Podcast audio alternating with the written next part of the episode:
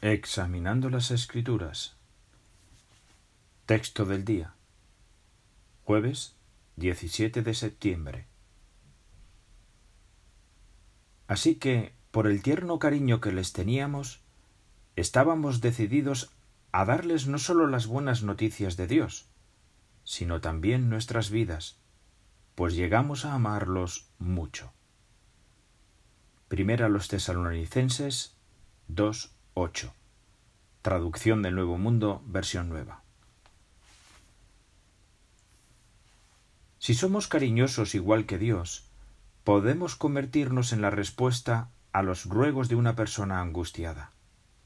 Ahora bien, no esperemos perfección de los hermanos. Debemos verlos con equilibrio. Esperar que no cometan ningún error es poco realista y nos desilusionará.